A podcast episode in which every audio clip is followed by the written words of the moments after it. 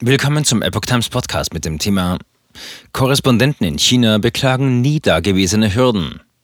Ein Artikel von Epoch Times vom 31. Januar 2022. Visa-Verweigerung, Überwachung und Einschüchterung. Ausländische Journalisten in China werden massiv behindert. Immer weniger können noch aus dem Land berichten. Auch wegen Olympia hagelt es Kritik. Die ausländischen Korrespondenten im kommunistischen China beklagen nie dagewesene Hürden in ihrer Berichterstattung aus dem Land.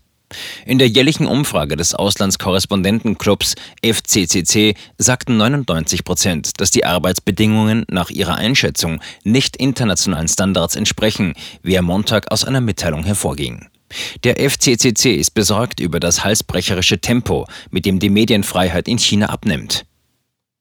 Mit Blick auf die Olympischen Winterspiele in Peking, die am Freitag beginnen, kritisierten 60 Prozent der 127 Umfrageteilnehmer unzureichende Informationen der Organisatoren über Ereignisse im Vorfeld. 32 Prozent beklagten, von Veranstaltungen ausgeschlossen worden zu sein, die anderen Medien offen gestanden hätten.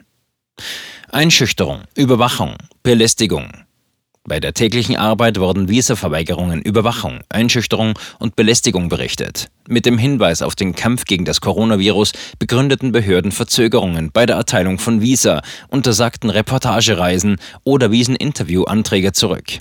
Knapp die Hälfte der Befragten, 46 Prozent, berichtete, ihre Büros seien unterbesetzt, weil sie keine Journalisten ins Land bringen könnten. Im Ergebnis leidet die Berichterstattung aus China, stellte der FCCC fest. China-Korrespondenten, die nicht aus dem Land berichten dürfen, hätten sich in Taipei, Singapur, Sydney, Seoul oder London niedergelassen. Die journalistische Abdeckung Chinas wird zunehmend eine Übung in Berichterstattung aus der Ferne. Korrespondenten im Land litten derweil unter deutlichen Einschränkungen in ihrer Arbeit. 62 Prozent gaben an, mindestens einmal von Polizei oder anderen Offiziellen an der Berichterstattung gehindert worden zu sein. 88 Prozent, die die Region Xinjiang in Nordwestchina besucht haben, berichteten, verfolgt worden zu sein. Das von der kommunistischen Partei regierte China steht wegen seines Umgangs mit der muslimischen Minderheit der Uiguren in Xinjiang und der Verfolgung der buddhistischen Meditationspraxis Falun Gong international in der Kritik. Mehr als ein Viertel der Journalisten wusste, dass Quellen belästigt, festgenommen oder verhört worden seien, heißt es in dem Bericht weiter. 92 Prozent berichteten von Absagen durch Interviewpartner, die darauf verwiesen, eine Genehmigung ihrer Arbeitgeber oder höherer Stellen zu benötigen, um mit ausländischen Medien zu sprechen. Festnahme ohne konkrete Vorwürfe. Die australische Journalistin Chung Lei, die beim Staatsfernsehen CCTV gearbeitet hatte, sowie Hayes Fan, eine chinesische Mitarbeiterin der Finanzagentur Bloomberg, seien seit mehr als einem Jahr in Haft.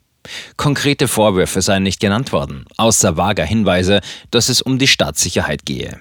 Das Risikoumfeld verändert sich gegenwärtig in ungewohnter Weise, sagte David Rennie vom Magazin Economist. Chinesische Stellen schienen auch dazu zu ermutigen, Zivilklagen oder rechtliche Schritte gegen Auslandskorrespondenten anzustreben. Staatlich unterstützte Kampagnen mit Online-Angriffen erschwerten die Arbeit. Es fördere Gefühle in der chinesischen Öffentlichkeit, dass ausländische Medien feindlich gesonnen seien, stellte der FCCC fest. Eine Handvoll derart angegriffener Korrespondenten und ihre Familien hätten wegen der Belästigung vorsichtshalber das Land verlassen.